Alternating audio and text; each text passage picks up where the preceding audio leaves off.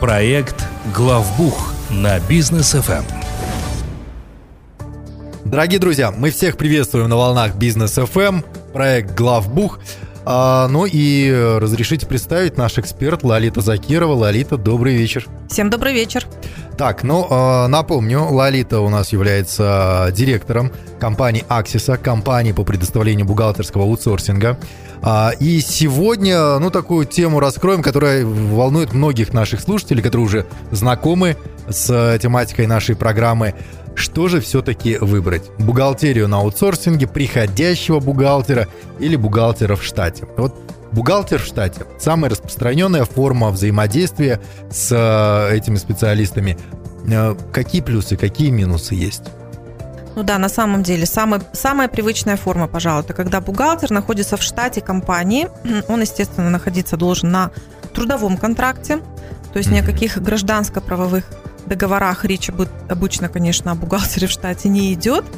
И какие плюсы? Давайте с плюсов все-таки начнем, да. Это самая такая спокойная, наверное, система, когда бухгалтер сидит в соседнем кабинете, либо где-то, как сейчас принято называть, open space. Эти кристально чистые глаза всегда напротив. Да, да, да, да, да. Ага. Где-то рядышком руководитель может подойти к бухгалтеру, спросить что-то. Зачастую угу. бухгалтер, он становится не просто бухгалтером, а обладателем таких разных тайн, каких-то да. там нюансов ведения mm-hmm. самой деятельности компании. А, и это, конечно, в первую очередь самому руководителю очень удобно. Второй момент, который тоже очень важен, он э, не во всех компаниях, откровенно говорю, применяется, но тем не менее умные руководители, они этим пользуются. Если бухгалтер в штате в единственном числе, либо если в штате главный бухгалтер достаточно профессиональный, то руководитель повторюсь, умный руководитель, он будет такого бухгалтера привлекать в обсуждение каких-то процессов еще на моменте именно обсуждения. Угу. То есть, когда еще не начали какое-то сотрудничество, когда еще идет какое-то подписание или обсуждение условий с предполагаемым партнером, когда только-только планируется сделка, то, конечно, хорошо привлечь бухгалтера, который своим бухгалтерским взглядом посмотрит на то, а какие могут быть здесь подводные камни. Угу. То есть бухгалтер обычно, если действительно вот такая схема применяется, он больше как серый кардинал. Он где-то ограничивает руководителя от каких-то рискованных операций. Потому Высоко что, сижу, далеко гляжу. Да, да, совершенно верно. То есть угу. тут бухгалтер, он должен не просто таким, знаете, формальным операционистом быть или э, человеком, который там налоговую отчетность дает и все правильно. Он должен, конечно, хорошо понимать операционку компании, в которой он работает, и где-то подсказать руководителю.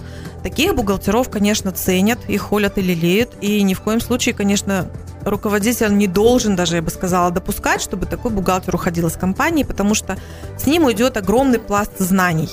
И это вот будет большим-большим таким ну, негативным моментом для компании. А, чем еще хорош бухгалтер э, в штате? Такой бухгалтер, он будет, э, опять же, не каждый бухгалтер, еще раз хочу такой момент отметить, но а, если бухгалтер сам по себе э, человек, который любит развиваться, и он все время действительно ищет какие-то для себя моменты развития, то он будет обучать других сотрудников. А в каком обучении, о каком обучении вообще может идти речь? Ну, конечно, э, нюансы бухгалтерии он рассказывать, наверное, всем не будет. В принципе, это сотрудникам и не интересно. Но частая такая э, схема, когда враждуют между собой, ну, враждуют, опять же, в кавычках, да, когда между собой не могут договориться там отдел продаж и бухгалтерия. Да. Или отдел закупок и бухгалтерия. То есть такая классическая схема, когда люди, имея разные цели, а они просто на одну и ту же вещь, на одну и ту же операцию смотрят с разных ракурсов и вроде бы пытаются сделать хорошо, но по факту возникают конфликты. То есть вот здесь хороший бухгалтер, он может это предотвратить. Это могут быть какие-то тренинги, на которых, к примеру, там закупщикам объясняется о том, какие документы они должны взять у поставщиков. Угу. Это очень много вопросов на будущее э, закроет, и на самом деле отношения улучшаются. Это может быть какой-то отдельный там блок объяснений тем же э, маркетологам. То есть маркетинги люди творческие, да. они часто тоже какими-то загадочными там вопросами бухгалтерию заваливают, задерживают документы, бухгалтерия от этого нервничает. То здесь бухгалтер, он может помочь именно вот в налаживании таких кроссфункциональных, как сейчас принято говорить, коммуникаций. И такие коммуникации, когда они на хорошем уровне, они, конечно, очень хорошо вообще атмосферу в компании а, улучшают, что, естественно, тоже руководителю очень-очень важно. Но мы сейчас описываем какого-то идеального бухгалтера, который во всем разбирается и готов обучать других, и еще что-то рассказывать там и так далее, и он прям честный-честный, а, еще и плюс в развитии компании участвует. Но я так понимаю, что в частности в Казахстане процент таких бухгалтеров, ну, минимально низок. А вот какие минусы все-таки, хочется узнать, есть у бухгалтеров в штате, если вот он находится? Ну, однозначно, таких, таких людей единицы. Да. Это, это точно. В любой стране, не только в Казахстане. Это шту, штучное. Ну, я как минимум одного точно знаю. Даже процент очень сложно тут выявить. А, минусы, конечно, минусы для вот такой схемы, когда бухгалтер в штате, они тоже есть. Я буду говорить именно с позиции руководителя, ну, где-то собственника, вот именно с этой позиции, чтобы можно было сравнивать плюсы и минусы. Ну, первый минус это то, что а, руководитель, имея вообще любого сотрудника, а бухгалтера в особенности, mm-hmm. он должен будет, в принципе, все функции как а, руководитель какого-либо человека в подчинении брать на себя. То есть он должен будет этого человека мотивировать, он должен будет с ним проводить какие-то стандартные там беседы, то есть с точки зрения HR-функций.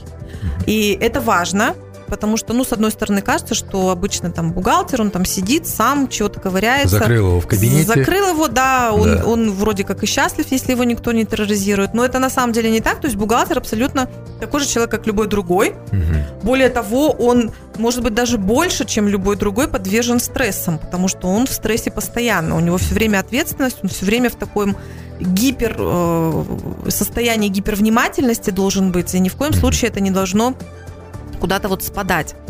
Вот, то есть руководителю нужно этого человека постоянно поддерживать. Потом, если мы говорим опять же о том, что это сотрудник, то этот сотрудник может уйти в отпуск, он может заболеть, он может просто вообще пропасть, мало ли там, ну, психологические какие там ситуации в семье у этого работника и так далее. То есть вот на эти все случаи жизни у руководителя тоже должна быть какая-то замена угу. какая-то там backup, да, версия, да. Как, как это будет происходить. А вот если мне сегодня и сейчас нужна какая-то поддержка от бухгалтера, то что я тогда буду делать? А потом э, бухгалтер в штате, угу. соответственно, его нужно обучать. Это уже будет функция именно руководителя. Бухгалтера сегодня нельзя, даже взяв компетентного, очень там умного, с кучей сертификатов, а, абсолютно автономно посадить и сказать, ну все, ты тут вот очень умный у нас, мы тебе тут хорошие деньги платим, все, вот сидим, мы больше в тебя вкладывать не будем. То есть в этого человека руководство обязательно должно вкладывать. Это прям нужно бюджетировать и понимать, что будет такая статья расходов. Потому что бухгалтеру нужно помимо собственного обучения, если он сертифицирован, он будет платить за какие-то дополнительные там курсы для поддержания сертификата. Ему и нужен еще и доступ в разные учетные системы, где он сможет, не бесплатные. Конечно, где он сможет получать информацию об обновлениях законодательства, о каких-то новых формах, там, да мало ли о чем, что еще может коснуться бизнеса. То есть это дополнительные расходы. Ну и стандартные, опять же, такие вещи, как там стол, стул, кондиционер. Вот сейчас угу. у нас э, достаточно жарко. Инвентарь, а потом и амортизация всего да, этого. Да, да, да, да. Все, все это тоже нужно учитывать, и это все как бы такие, ну, неотъемлемые атрибуты бухгалтера в штате. Угу. То есть, ну, в принципе, здесь и плюсы есть, и минусов предостаточно. Но это что-то такое привычное, консервативное уже нам бухгалтер в штате. А, многие к этому привыкли. Есть такое понятие, как приходящий бухгалтер. Это для компаний поменьше уже, либо компаний, которые вот только открылись. Какие здесь плюсы и минусы могут быть? Ну, а, вот откровенно скажу, если мы говорим про такой, наверное, стандартный а, подход к пониманию приходящий бухгалтер, э, я вижу только один плюс – это дешевизна, конечно. Угу. То есть, если сейчас открыть там наши маркетплейсы, не знаю, там OLX тот же, да, и попробовать набрать там бухгалтерские услуги, то там вывалится целая куча предложений а, с фотографиями достаточно юных особ, которые предоставляют такие услуги. Я никоим образом не хочу умалять их э, уровень, достоинство, да, но я честно скажу, уважающий себя бухгалтер, он сдавать отчетность, допустим, там за 2000 тенге не будет. Ну, просто не будет, потому что а, помнится вот какая-то из э, топ-моделей когда-то там, я, я, может, сейчас не точно прям вот воспроизведу да. фразу, но что-то такое сказала там, ой, я меньше там, чем за 50 тысяч долларов даже с кровати не встану, да? Угу. Вот, то есть у бухгалтера, профессионального бухгалтера, у него тоже есть определенная такая планка, и он ниже этой планки просто не будет эту работу делать.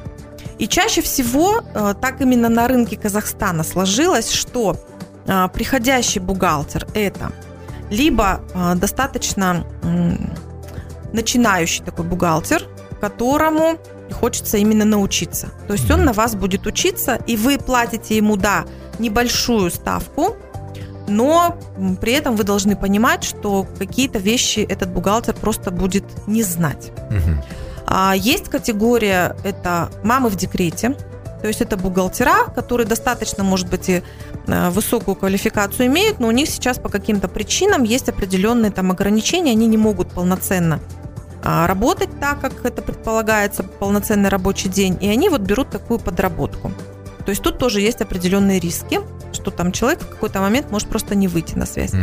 И есть очень небольшой процент, такие есть специалисты на рынке, которые целенаправленно, они работают на себя, они э, открывают ИП, они дают официально документы, угу.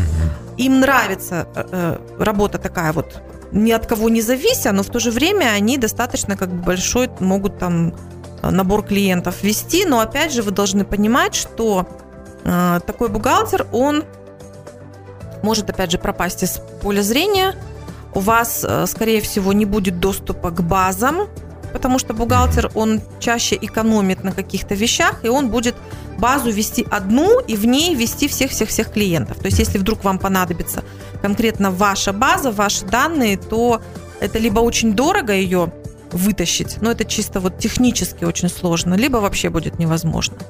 То есть приходящий бухгалтер, в принципе, по-хорошему, это возможная вполне форма сотрудничества, но только если это официальный э, конкретно физическое лицо, как ИП, работающий легально профессиональный бухгалтер.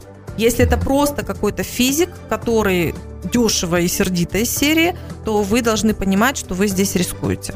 Но я просто вспоминаю еще свои студенческие годы, когда друзья э, только начинали там предпринимательством заниматься, а, и мы тоже с ними партнерились, и у них был приходящий как раз-таки бухгалтер, и когда тебе нужен просто счет элементарно, ну, нужно счет выписать, и ты ждешь этот счет дня два, а то и три да, и тебе друг пишет, что да-да-да, сейчас я тебе выпишу счет или там закрою документ, и это длится несколько дней.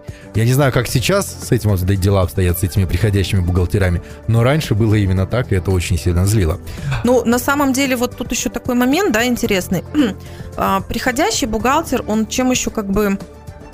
Да, он с одной стороны вроде как дешевле, угу. но так как у приходящего бухгалтера у него, у него зачастую нет выстроенной какой-то системы коммуникаций с э, клиентом, да, со своим. Он отвечает, когда придется. Да, когда придется, отвечает. Потом еще вот, э, ну, у нас на самом деле буквально на прошлой неделе была предварительная встреча, мы сейчас еще в процессе вот согласования определенных там цифр, сроков и так далее с клиентом. То есть у клиента был как раз приходящий бухгалтер.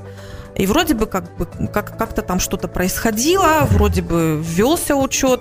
Клиент, как э, часто это бывает у предпринимателей, он не вникал в эти во все тонкости. Ну, что-то он там спрашивал в силу своего понимания, что он должен спросить. Да. Ему что-то там отвечали. И тут вот бах, выясняется, что у него заблокированы все счета. А, он толком понять, почему заблокировано не может. Позвонил бухгалтеру, объяснил, что вот заблокированы счета. Она говорит, да-да-да, хорошо, сейчас разберусь, и пропала. Mm. То есть она на связь не выходит. А у него, так как были с ней отношения, э, вот, ну, как-то все удаленно, куда-то он там привозил когда-то ей какие-то документы, он приехал по тому адресу, а там он был полгода назад, а она там не живет уже, оказывается, давным-давно. То есть у него нету ничего. Ни контактов, ни справок, ничего. Ничего, вообще ничего. А это ТО. Угу. То есть это та форма собственности, в которой обязано э, общество вести бухгалтерский учет. Угу. Я молчу про налоговый. Он попросил там какую-то знакомую, благо у него ЭЦП-ключи были, ну уж каким-то там чудом. Да.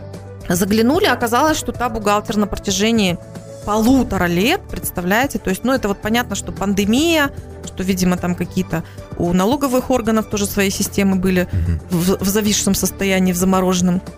Она сдавала нулевые отчеты. А, ну вообще прекрасно. Да, то есть у него, в принципе-то, деятельность даже велась, каким образом, как он раньше не выскочил на радар, тайно покрытая мраком. Ну вот такая ситуация. И все, ему некому обратиться. У него кроме имени-то и ничего нету. У него нету никакого контракта с этим приходящим бухгалтером. У него базы нету. То сейчас вот мы ему восстанавливать будем вот. учет, и, и это больно, обидно и дорого. Кстати, э, если брать э, во внимание предпринимательскую психологию, а я ее за три года на бизнес FM эм более-менее так э, подучил и знаю, к бухгалтерам мы относимся, ну вот как априори это специалист, априори это профессионал, раз уж он пришел и сказал, что бухгалтер, значит, в цифрах знает точно лучше меня. А нет, друзья, вот такие вот ситуации тоже, оказывается, возникают, когда бухгалтер, приходящий особенно, может взять да и подставить. Ну, хотя, хотя мы никого не, объ... не обвиняем, есть, наверное, среди них и хорошие люди. Нет, есть, конечно, однозначно, чтобы никоим образом да. не сложилось такое впечатление, что мы кого-то действительно в чем-то обвиняем. А, так, ну, я предлагаю сейчас ненадолго прерваться, а после обсудить уже самую главную тему – бухгалтерия на аутсорсинге. В чем здесь плюсы и минусы? Друзья, оставайтесь с нами, мы вернемся к вам буквально через две минуты. Проект «Главбух» на бизнес FM. И мы возвращаемся в студию. С нами директор компании Аксиса Лалита Закирова, профессиональный бухгалтер. Я бы даже сказал, один из лучших бухгалтеров и точно самый медийный эксперт в этой области. А, Лалита, ну вот э, как раз-таки компания Axis занимается бухгалтерским аутсорсингом. Уже э, есть определенный пул клиентов у компании, занимается этим профессионально. А какие плюсы и какие, возможно, минусы да, потому что не бывает ничего идеального. Какие минусы есть в аутсорсинге именно бухгалтерском? Ну, давайте с минусов начнем, да, вот здесь психологически как раз часто происходит, и клиенту приходится объяснять, что у вас бухгалтер не сидит рядом с вами, угу. и вас обслуживает компания. То есть мы не выделяем отдельного какого-то человека, который будет все вопросы по вашей компании вести. У нас есть несколько специалистов, в зависимости от того, какой запрос от вас поступает, он уйдет к определенному специалисту. То есть вас обслуживает целая команда. Угу. Это и бухгалтер, это и налоговый консультант, это и кадровик, это и юрист, и это и помощник по финансам. То есть все зависит от того, какой у вас запрос. То есть, по сути, за одну цену э, предприниматель получает пятерых специалистов. Ну, по сути, ну, как минимум. По сути, да. Но иногда, особенно клиенты, угу. которые только приходят на обслуживание, и до этого они не сталкивались с аутсорсингом, вот им сложно. Не скажите конкретно, кто мой бухгалтер. Mm-hmm. Мы говорим, ну вы пишите ваш запрос, мы посмотрим, кто конкретно будет отвечать. Нет, вы мне скажите, вдруг мне надо будет позвонить. То есть mm-hmm. психология. Э, это вот, наверное, самый такой большой минус именно для тех предпринимателей, кто только-только начинает. Те, кто работает давно, уже такой проблемы нету, они спокойно абсолютно на это реагируют и все прекрасно понимают, как это работает и в чем, в чем для них как бы польза. А если мы говорим про плюсы, да, то есть, ну тут, конечно, первое и с чего начинаются любые отношения между аутсорсинговой компанией и клиентов, это, конечно, контракт. То есть мы обсуждаем на уровне договоренности не просто на словах, а мы это фиксируем так, как это должно быть, со всеми там ответственностями, сроками, какими-то регламентами и так далее. И это документ, который должны соблюдать обе стороны. Да. И это очень важно. А, защита от риска. То есть если вдруг со стороны аутсорсинга будет что-то не вовремя сдано, или сдано э, вовремя, но там потом будут какие-то корректировки. То есть все, что сделано неправильно со стороны аутсорсера, аутсорсер покрывает все пени, штрафы самостоятельно. То есть за свой счет и не беспокоя клиента, то есть Кон- владельца бизнеса. Конечно, конечно. То есть, ну, я вот вам на практике хочу сказать, что бывают такие иногда ситуации, когда действительно что-то вот происходит, угу. и, ну, по сути, э, и аутсорсер не виноват, и клиент не виноват. Ну, бывают глюки в системе. Вот мы сталкивались в этом году с такой ситуацией. Вот, ну, глюк. Нам не смогли в итоге в налоговой объяснить, почему так произошло. Хорошо, что мы быстро заметили. И там, ну, вопрос был буквально там нескольких тысяч тенге. Вот. Э, даже такую, допустим, вещь мы взяли на себя. То есть мы не стали никоим образом. Хотя это не наша вина, это мы доказали, что... Ну, мы больше себе доказывали. Мы да. даже клиенту, в принципе, голову не стали заморачивать этим всем. Мы ему объяснили, естественно, в чем вопрос, чтобы он просто был в курсе, потому что наша обязанность абсолютно любые вещи ему обязательно озвучивать. Но мы взяли как бы эти расходы на себя. То есть э, это такая защита для клиента. Опять же, контрактное обязательство – это не просто там какая-то филькина грамота. Это, естественно, должно соблюдаться. А, с точки зрения самого вообще процесса работы, то есть, конечно, аутсорсинг, он более технологичен, однозначно. Просто потому что, ну, не бухгалтер в штате, не приходящий бухгалтер, он физически, в принципе, не будет сильно заинтересован в том, что что-то улучшать. Опять же, я говорю такую стандартную больше схему. Есть бухгалтеры, которые достаточно продвинутые такие, назовем, да, они да. там какие-то технические фишки применяют, они следят за новостями каких-то онлайн там вещей и так далее. Угу. Но это единицы. Э, большая часть, она будет э, довольствоваться тем, что есть, есть хорошо, нету, ну, замечательно, да. не надо.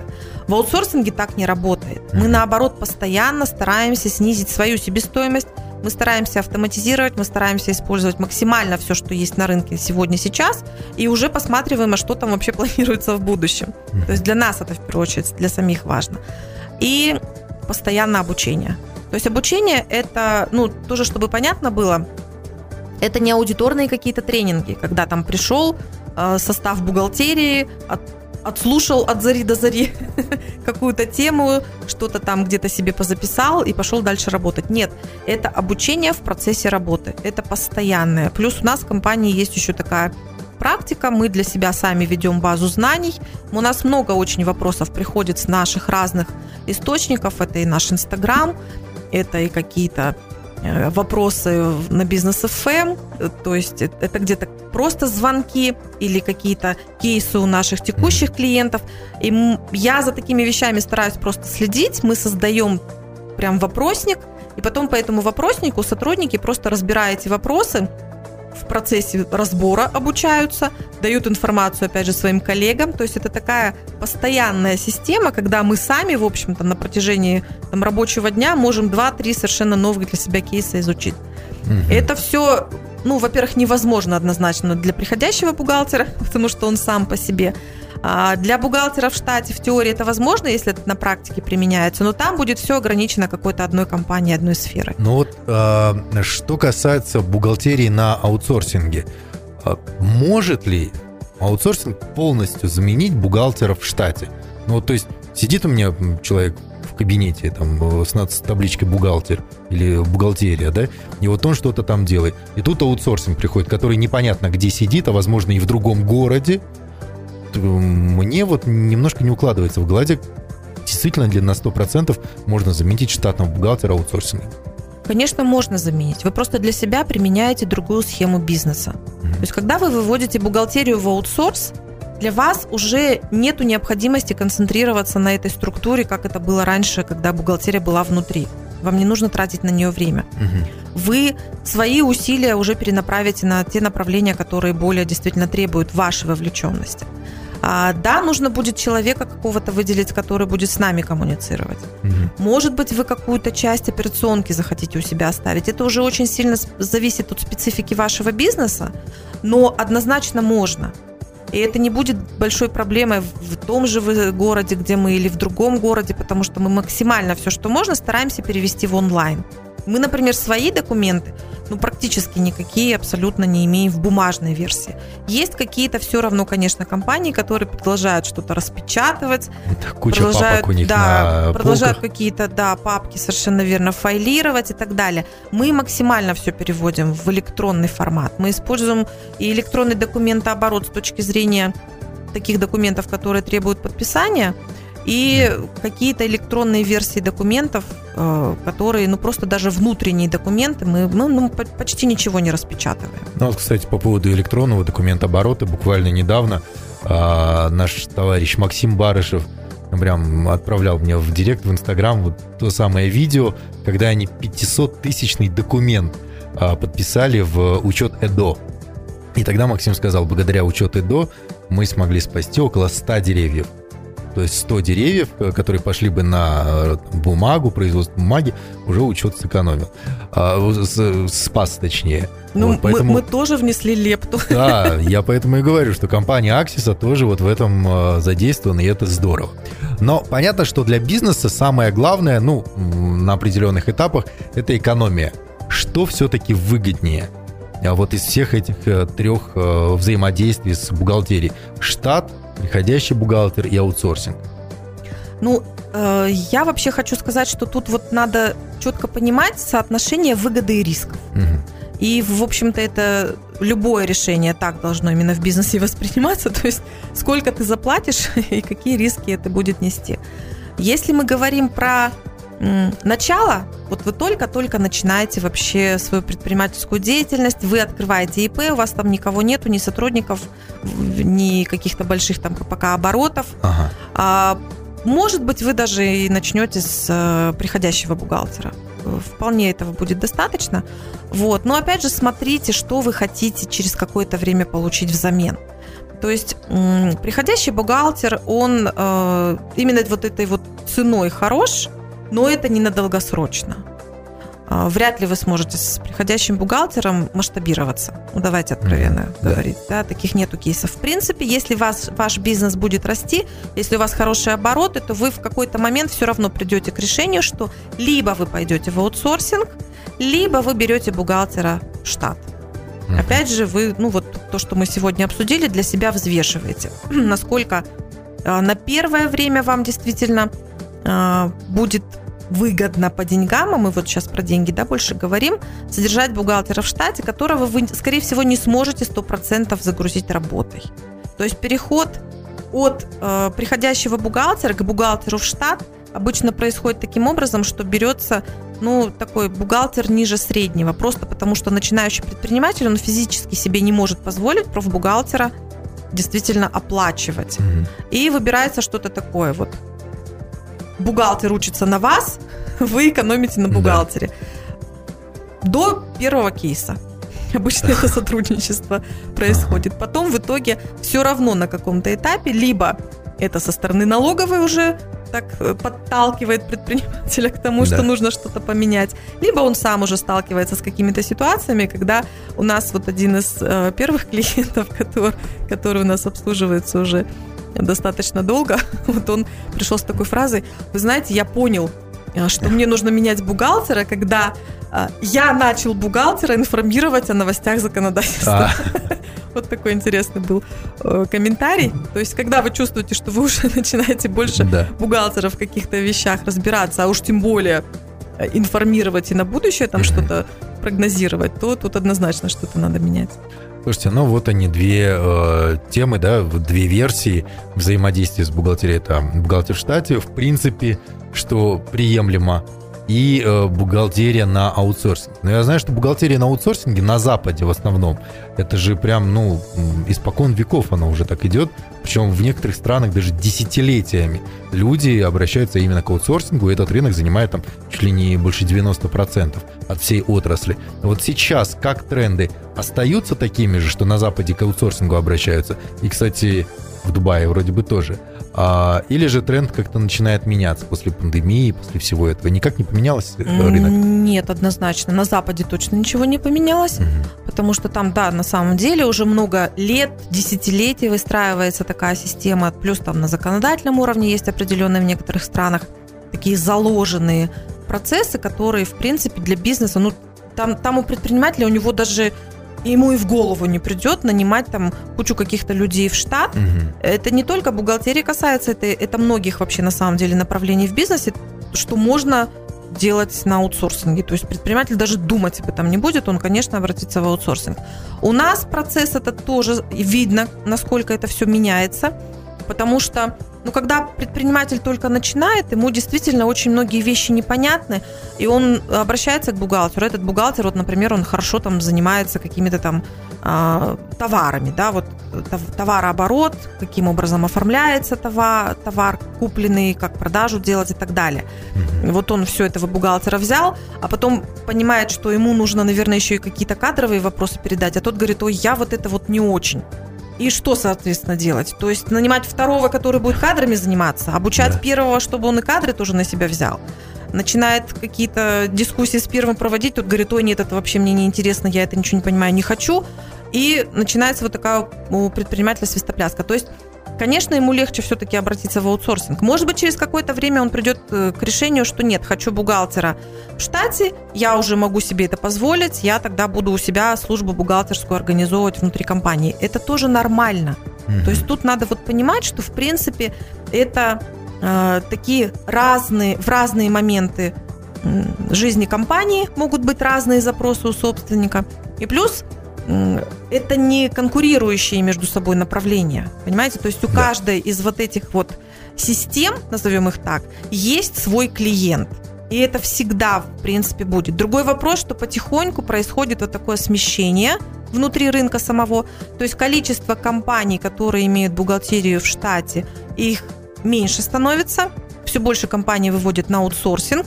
Происходит смена, опять же, потому что есть определенная экономия, эффективность внутри аутсорсинга, которая позволяет сам чек держать на определенном уровне.